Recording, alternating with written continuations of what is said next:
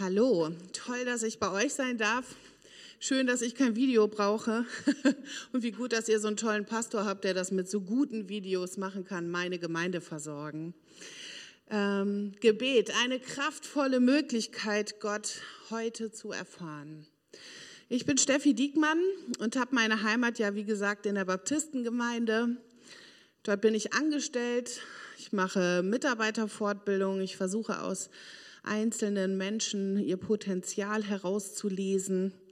Ich bin für Events und besonders für die Familienarbeit angestellt. Familien sind was Tolles.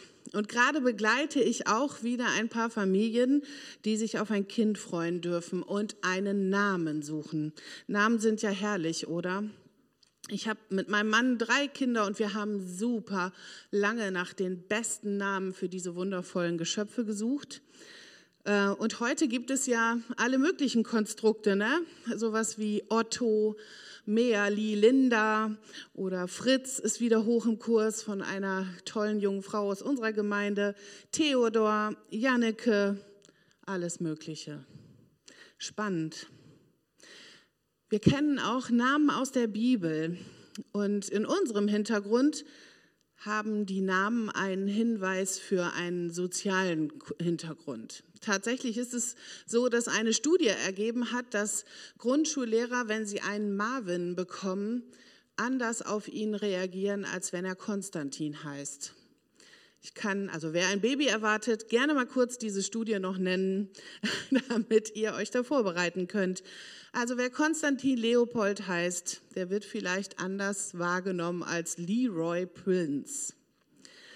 Zur Zeit des Alten Testamentes haben die Eltern auch sehr bewusst einen Namen ausgewählt. Ich habe euch mal ein paar mitgebracht. Auf der nächsten Folie seht ihr ein paar Namen. Da könnt ihr sehen, was das heißt, weil dieser Name in einem, bei einem Menschen war Programm. Ich frage mich immer als Mutter von Kindern, wie haben die Eltern das gemacht, ne? dass dieser Name wirklich für die Persönlichkeit schon stand. Ähm, wie haben sie diesen Namen gewählt? Vielleicht ist es auch für dich ein Lebensthema und vielleicht hast du auch einen Namen, der irgendwie Programm ist. Wie heißt du eigentlich? Bist du eine von den vielen Susannes, Michaels, Stephans, ich hatte gestern gerade eine Fortbildung und da waren wir vier Stephans und Stefanie bei zehn Leuten. Und diese Häufung kenne ich. Haben deine Eltern in deinen Namen Kraft investiert? Weißt du, was er bedeutet?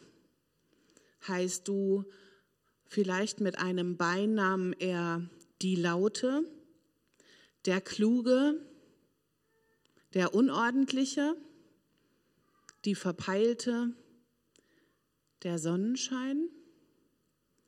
Was ist dein Programm? Ich möchte heute mit dir ein Gebet entdecken und vielleicht ahnst du es schon, wo ein Programm mitschwingt. In den Ahnenreihen der Verse vorher, wir sind heute im Alten Testament, gibt es zwischen der Wüste der Langweiligen und der hat den geboren und der stammt von dem ab, gibt es wunderschöne kleine Blumen. Und ich lese euch den Text. Und wer eine Bibel mit hat oder ein Handy, der kann sich den Text gerne mit anschauen. Aus 1. Chronik 4, die Verse 9 und 10. Ein Mann namens Jabes war aber angesehener als alle seine Brüder.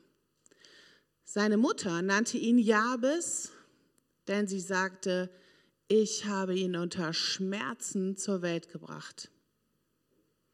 Er war es aber, der zu Gott betete.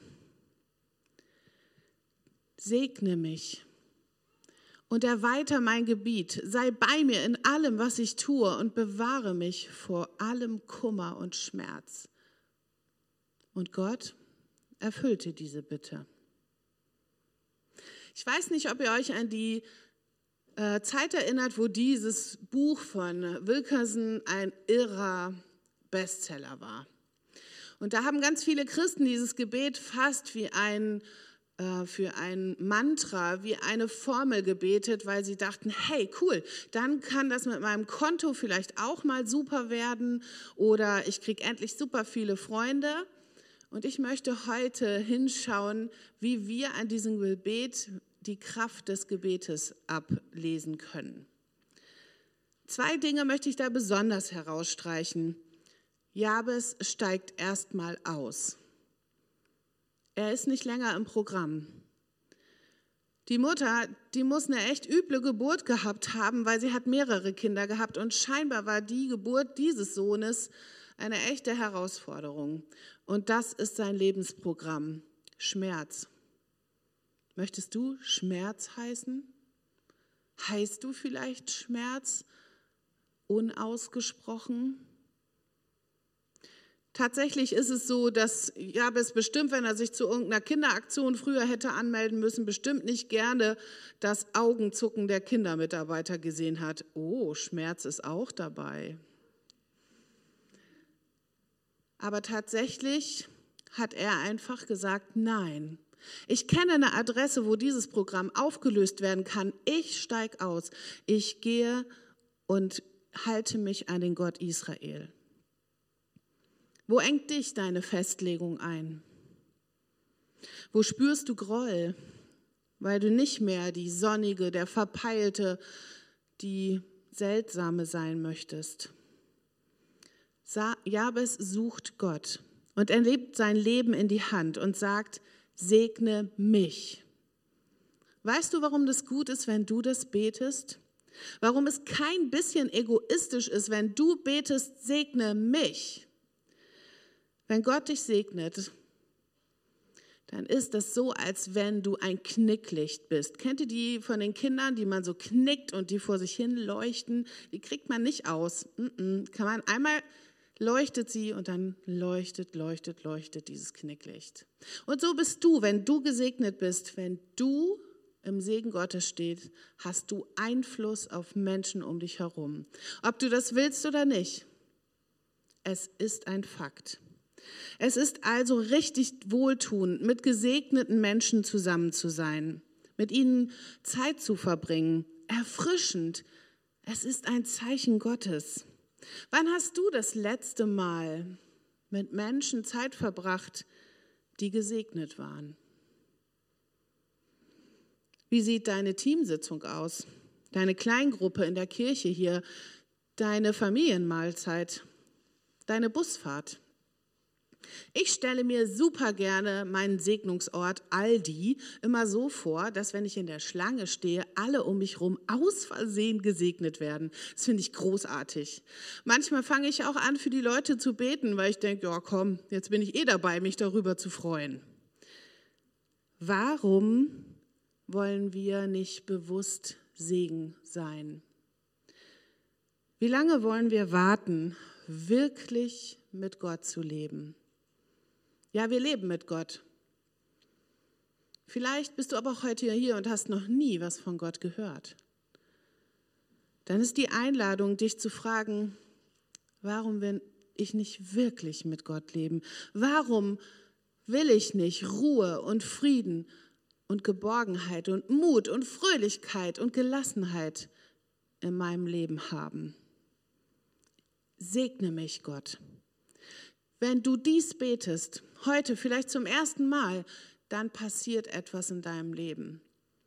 Und wenn du sagst, hä, das mache ich jeden Tag, es passiert überhaupt nichts, dann lade ich dich heute ein, neu zu, damit zu rechnen, dass du aus dem Programm der Langeweile aussteigen kannst und dass Gott heute viel für dich hat. Was strahlst du aus? Der nächste Punkt, den ich dir ans Herz legen möchte, ist, dass Gebet Folgen hat.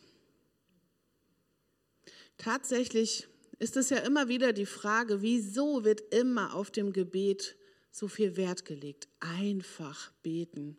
Wenn es so einfach wäre, dann würde unsere Welt anders aussehen.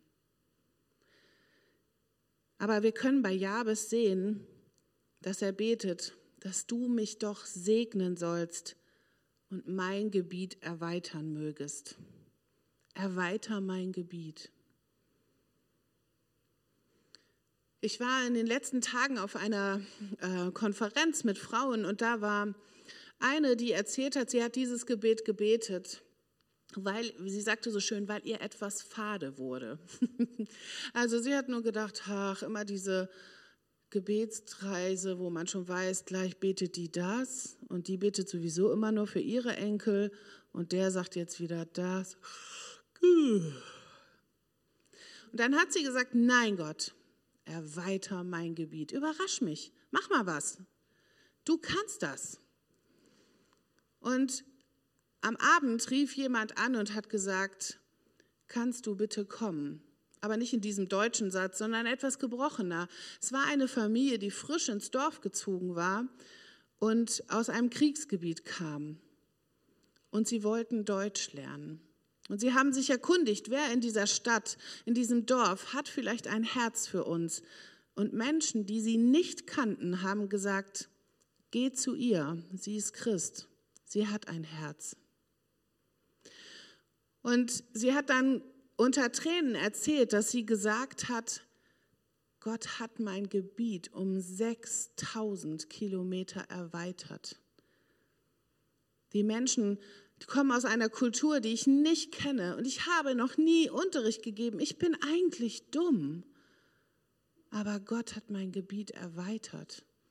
Ich darf heraustreten aus meinem Programm. Ich bin nicht mehr die kleine, verstrahlte Christin, die irgendwie nicht fähig ist, sondern ich darf jemandem helfen. Und es hat sogar Erfolg. Sie hat mit der Kinderbibel angefangen und sie hat tatsächlich geschafft, dass die beiden Erwachsenen den Deutschkurs bestanden haben, damit sie hier bleiben dürfen. Mich hat das total bewegt. Nicht, weil ich auch gerne mal helfen möchte, vielleicht schon, aber mich hat das deswegen bewegt, weil ich am liebsten schon beim ersten Teil ihres Berichtes geweint hätte, bei den langweiligen Gebetsgruppen. Da wird dann manchmal eine, eine Liste aufgelistet, was wir so beten müssen, dürfen, sollen. Und dann beten wir das. Und unser Herz macht innerlich schon. Ich weiß nicht, ob ihr den Film War Room kennt. Eine Frau beschließt, Kämpferin im Gebet zu werden. Und sie richtet sich eine Abstellkammer ein, wo sie Proklamationen aufhängt, Gebete aufhängt, wo sie einfach einen Ort hat, wo sie sich an Gott festklammern kann. Und mir ist immer eine Gänsehaut gekommen, weil ich so noch nie gebetet habe. Kämpfend. Und wahrscheinlich hat Jabes auch nicht am Bürotisch gesessen und gesagt, ach Gott, bevor ich gleich zum Meeting gehe, erweiter doch mein Gebiet. Oder neben den Zwiebeln, die er gerade schält. Ich denke, dass dieses innere, kampfbereite Herz, ich will hier raus, ich will dich erleben, Gott, dass das aus diesen Versen mitleuchtet. Erweiter mein Gebiet. Vielleicht hast du eine Ahnung, warum dein Leben, dein Gebetsleben lebendig und richtig cool ist. Oder du hast auch eine Ahnung, warum es matt und müde und fad ist. Ich kann für mich sagen, dass ich immer wieder mich dabei ertappe, mich zu schützen vor Glaubensanstrengungen. Ich habe schon ein paar Mal in meinem Leben mit Menschen um Heilung gerungen.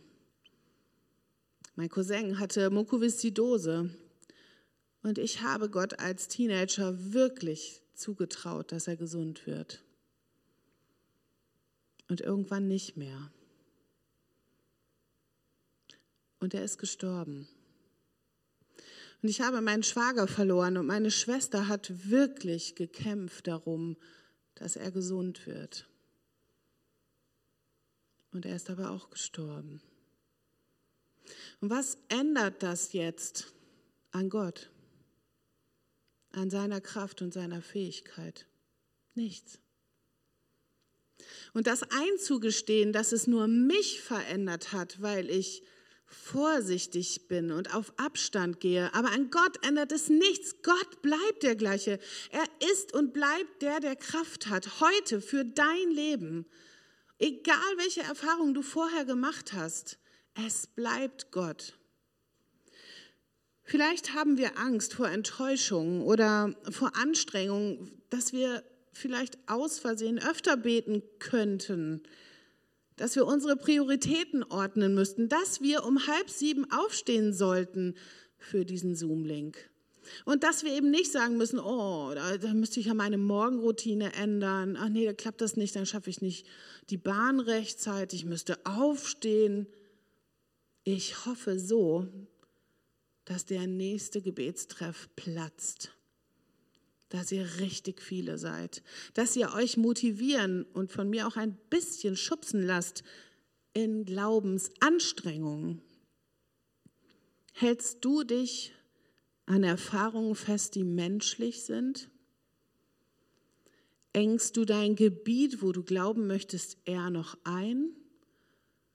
Ich habe bis heute keine Antworten, warum diese Menschen nicht geheilt worden sind. Aber ich weiß Menschen, die geheilt worden sind. Und ich will mich trotzdem an dem Gott festhalten, der Himmel und Erde gemacht hat und Sieger über die Hölle ist. Ich will mich an Jesus Christus und sein Blut festhalten. Ich will mich nicht einschüchtern lassen und mein Gebiet nicht auch noch verkleinern, indem ich sage, oh, es ist so schwer, Christ zu sein in Göttingen. Ey, wir haben gar keine Möglichkeiten. Nein, hier ist die Stadt, die dich braucht.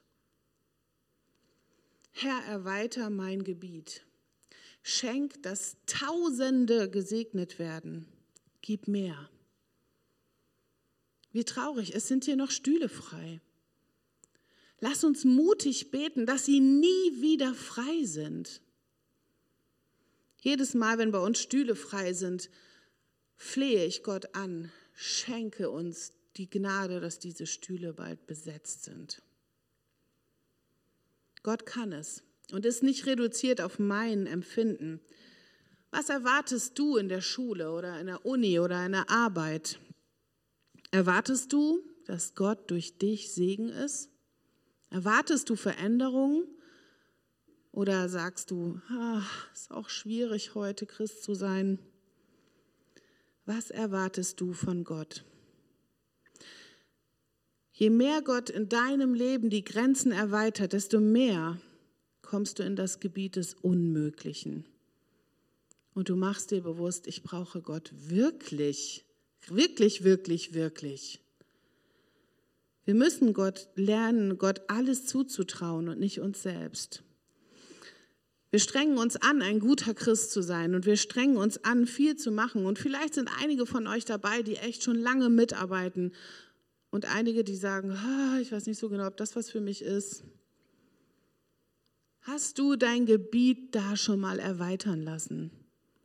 Etwas Ungewohntes zu tun.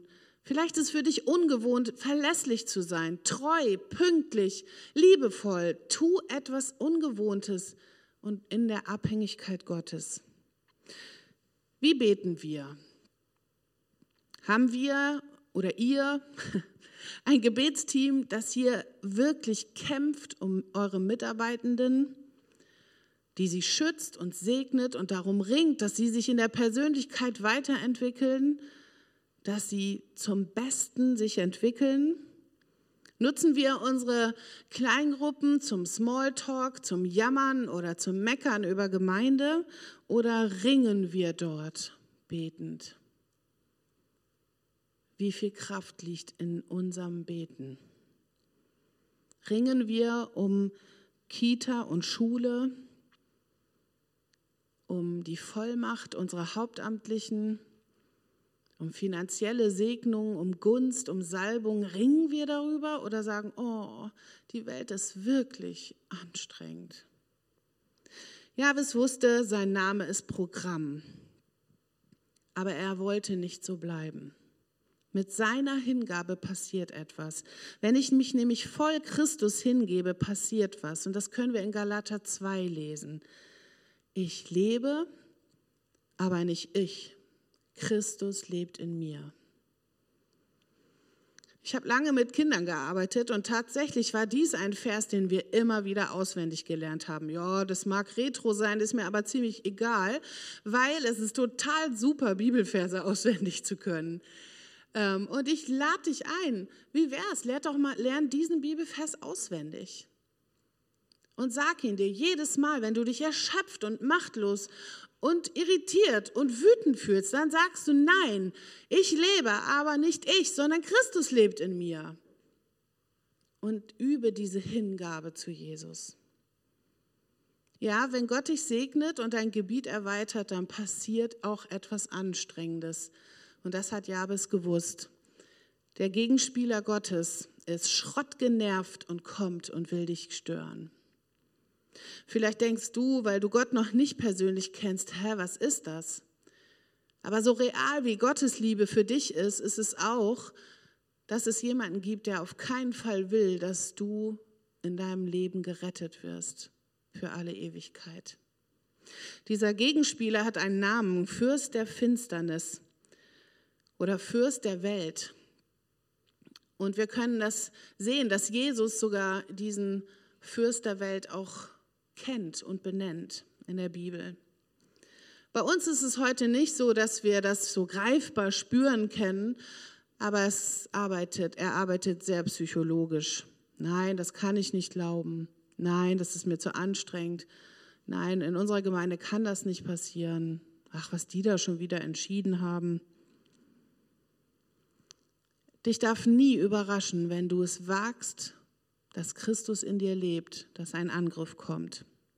Und genau deshalb hat Gott uns mit dem Gebet ein Werkzeug gegeben, ein Randgitter zum Aufrichten. Und wenn du müde bist, dann bete. Und wenn du wütend bist, dann bete. Wenn du keine Liebe mehr hast für deine Freunde, deine Kinder, deinen Ehepartner, du hast ein Werkzeug, bete. Und wenn es nur ein Satz ist, Herr, hilf, fang an zu beten. Betet in euren Teams, dass, der Gott euch, dass Gott euch segnet und mehr Verantwortung zutraut, dass er mit euch ist und dass er übel fernhalte. Traut es euch zu. In der nächsten Folie habe ich euch das ein bisschen zusammengefasst und ich möchte dich einladen dazu, dass dieses Werkzeug für dich heute relevant wird. Bist du entmutigt, erschöpft, erstarrt, gelangweilt, begeistert für Jesus? Geht auch. Nutz das Werkzeug des Gebetes. Christus ist immer noch der gleiche. Er ist in Topform. Er ist nicht matt und müde. Er ist bei bester Gesundheit und er kann heute in dir an diesem Kreuz, das heute noch real ist, kann er wirken. Er ist dazu gekommen, dass du alle Fülle kriegen kannst. Such es nicht in Hobbys oder in Internetforen, in irgendwelchen Chats. Such es nicht in Ernährungstrends oder was auch immer. Such deine Fülle und deine Neuprogrammierung bei Jesus Christus. Welche Einladung spricht Gott dir heute zu? Ja, welche Einladung ist für dich heute wichtig? Wie wäre es, wenn wir am Kreuz erleben, dass wir aufgerichtet werden? Wir können die nächste Folie nochmal anschauen. Alles, was du brauchst, deine gesamte Entwicklung, deine Anerkennung, deinen Sinn, ist in Jesus. Und mit der letzten Folie lade ich dich ein, jetzt im Gebet eine Einladung von Jesus zu hören. Welchen Teil von Jabes Gebet kannst du heute besonders für dich persönlich nehmen? Lass diese Chance nicht an dir vorbeiziehen, kraftvoll neu zu starten. Ich lade dich ein, wenn ich jetzt gleich bete, dass du dich positionierst und dass du aufstehst, wenn du sagst, ich brauche neuen Mut. Und das ist egal, ob der neben dir aufsteht oder nicht. Und wenn du Jesus noch nicht kennst und sagst, da ist eine Ahnung, ich kann bei Jesus was finden, was ich allein nicht schaffe, dann steh auf. Ich möchte beten. Ja, Vater, ich danke dir so sehr, dass du, Gott, Vater, Sohn, Heiliger Geist, dass du der gleiche bist heute heute, auch gestern und vor allen Dingen auch für unsere Zukunft, die uns manchmal herausfordert und fertig macht. Und ich danke dir, dass du jetzt für den Menschen, der sagt, ich möchte es neu glauben, dass Jesus für mich ist, dass du Segen über ihm ausschüttest, dass das Realität wird. Und ich danke dir für jeden, der jetzt aufgestanden ist, weil er gesagt hat, ich bin so müde und so gelangweilt, dass du ihn neu begegnen und herausfordern und segnen kannst. Und Herr, ich bitte dich auch für unsere Kirchen, für die Leitungen, ich bitte dich für unsere Stadt, dass wir durch unsere Beziehung zu dir Segen sind. Dass wir Veränderer werden und dass wir staunen, wie du auch durch die nächsten Wochen in Göttingen bewirkst, dass wir auf dich sichtbar werden. Ja, wir wollen von dir üben zu erwarten. Wir wollen dich in uns entdecken, Jesus. Beschenke uns. Segne jeden, der jetzt steht und jeden, der noch sitzt, weil er dich noch nicht ahnt. Im Namen des Vaters, des Sohnes und des Heiligen Geistes. Amen.